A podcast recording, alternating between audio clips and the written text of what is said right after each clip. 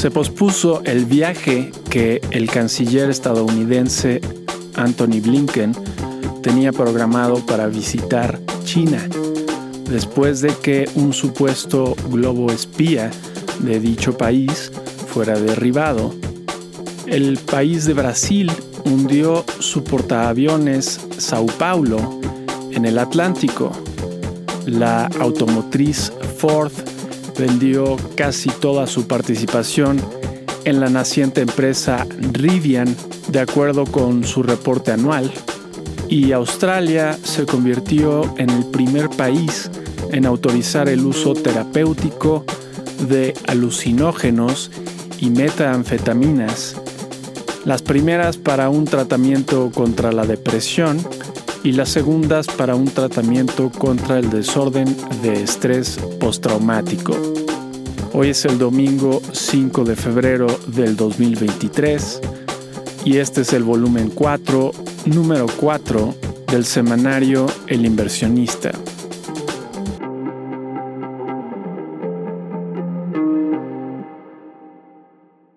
En temas económicos, el Banco Central Europeo y el Banco Central de Inglaterra ambos subieron sus tasas de interés en medio punto, a diferencia del cuarto de punto de la Reserva Federal.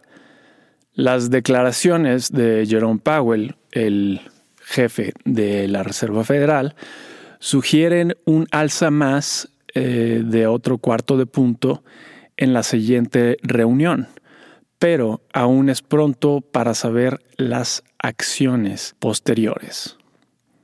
A casi tres años de la pandemia, el INEGI reportó que 18 de los estados del país aún no se recuperan económicamente. En noticias financieras, el índice Nasdaq de empresas tecnológicas avanzó 3.8% esta semana, el impulso vino de Meta Platforms, antes Facebook, cuyas acciones brincaron en 23% después de que su presidente Mark Zuckerberg anunciara que reducirá costos y se recomprarán 40 mil millones de dólares de acciones de la empresa. Al otro lado de la moneda fue el primer trimestre desde que comenzó la pandemia en que Apple reportó una reducción de sus ingresos y en el que Google reportó una caída de sus ingresos por anuncios. A propósito, FedEx despidió a más de 10% de su administración ante la continua reducción de operaciones posterior a la pandemia. Por otro lado, la automotriz Ford siguió los pasos de Tesla al bajar los precios de sus vehículos eléctricos esta semana. En México, todo indica que será Grupo México del empresario Germán Larrea quien comprará Citibanamex. La presidenta de Citi, Jane Fraser, vio al presidente López Obrador y Grupo México obtuvo un crédito de 5 mil millones de dólares para la compra que se calcula en 11 mil millones de dólares. El presidente de México está cabildeando para conseguir que la posible planta de Tesla en México se abra cerca del aeropuerto Felipe Ángeles, en vez de que se abra en Nuevo León. Los ingresos de este aeropuerto aún no bastan ni para el pago de la nómina, según los recientes estados financieros. En noticias de ciencia y medicina, el Financial Times reportó que científicos de Estados Unidos realizaron implantes neuronales en ratas de forma exitosa. Ello abre la posibilidad de que se den trasplantes de materia gris para reparar el daño cerebral por motivo de golpes al cráneo.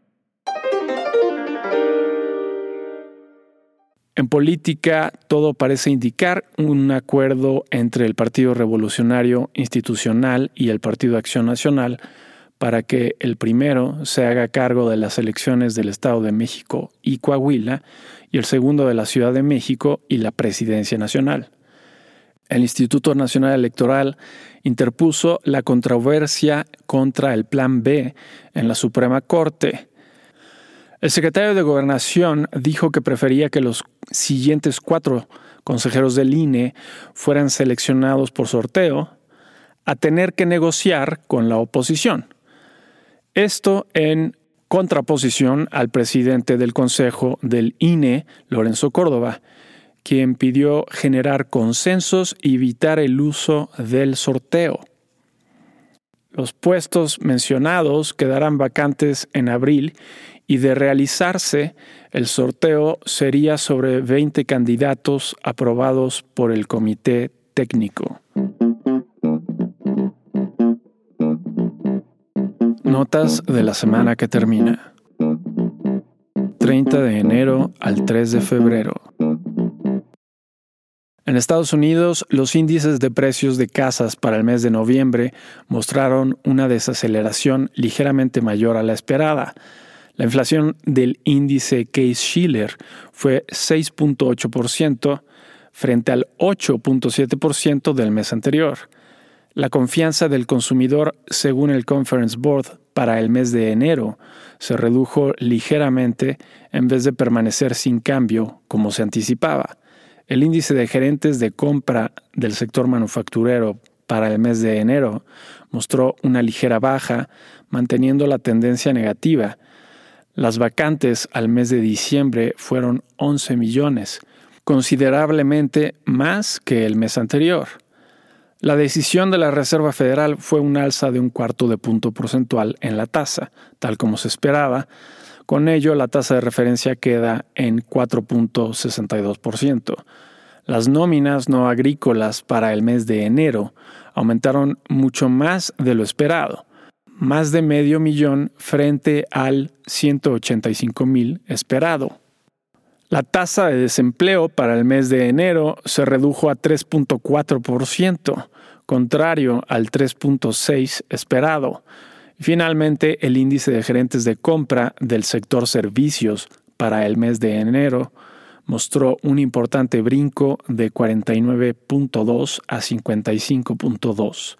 En reportes de utilidades tuvimos entre otras empresas a ExxonMobil con una sorpresa positiva, Pfizer con una sorpresa positiva, McDonald's con una sorpresa positiva, UPS con una sorpresa positiva, Caterpillar con una sorpresa positiva, AMD con una sorpresa positiva, UBS con una sorpresa positiva, Moody's con una sorpresa positiva, General Motors con una sorpresa positiva, Meta Platforms antes Facebook con una sorpresa negativa, Apple con una sorpresa ligeramente negativa, Amazon con una sorpresa positiva, Google con una sorpresa ligeramente negativa y Qualcomm con una sorpresa ligeramente positiva. El 65% de las 282 sorpresas fueron positivas, una buena semana en reportes de utilidades. Con respecto a la semana pasada, el índice Standard Poor's 500 de la bolsa estadounidense avanzó 1.6%. El petróleo West Texas Intermediate bajó de 79 dólares el barril a 73 dólares el barril y el oro bajó de 1.928 dólares la onza a 1.862 dólares la onza. En México, el preliminar del crecimiento económico para el cuarto trimestre del año pasado fue un 0.4%, ligeramente mejor que el 0.3% esperado. El índice de manufactura, según Standard Poor's Global para el mes de enero, entró en terreno pesimista. El mismo índice, pero según el INEGI, sufrió una ligera caída, pero permaneció en terreno optimista con 51.3 puntos. La encuesta de Banco de México a especialistas del sector privado para el mes de enero reportó diferencias mínimas excepto para el tipo de cambio. Ahora se anticipa que cierre el año en 20.20 pesos por dólar. Recordemos que hoy en día se encuentra por debajo de 19 pesos por dólar. El Instituto Mexicano del Seguro Social reportó que se crearon 111.699 plazas, la tercera parte de las plazas perdidas en diciembre. Finalmente, la confianza del consumidor para el mes de enero fue 1.5 puntos mayor. Como referencia, este valor sigue siendo menor al del pico de marzo del 2019 e incluso menor al pico de septiembre del 2021.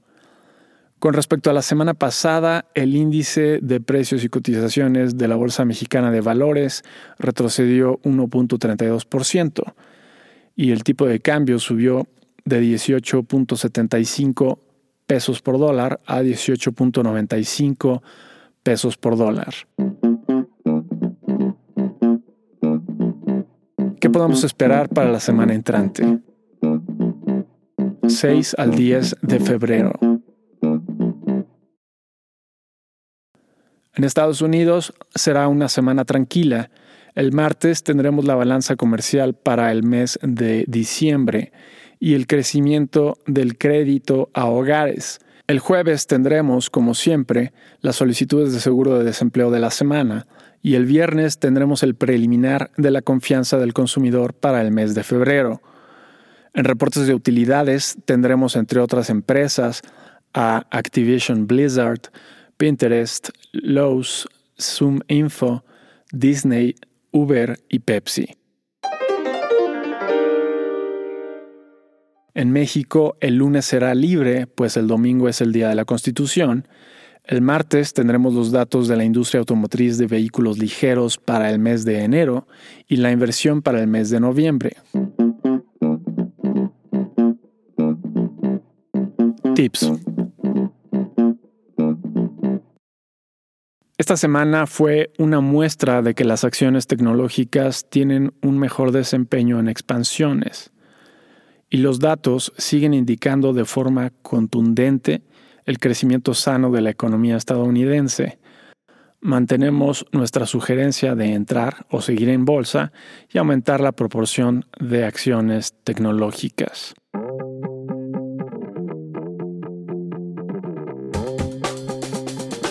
Y eso es todo para esta semana.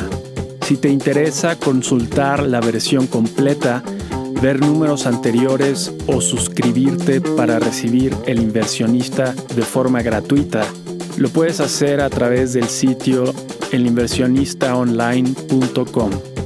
Y si te gusta escucharnos, por favor déjanos una reseña en la plataforma que utilices. Nos ayudaría mucho. Mi nombre es Gerardo Gómez Ruano. Nos vemos la siguiente semana.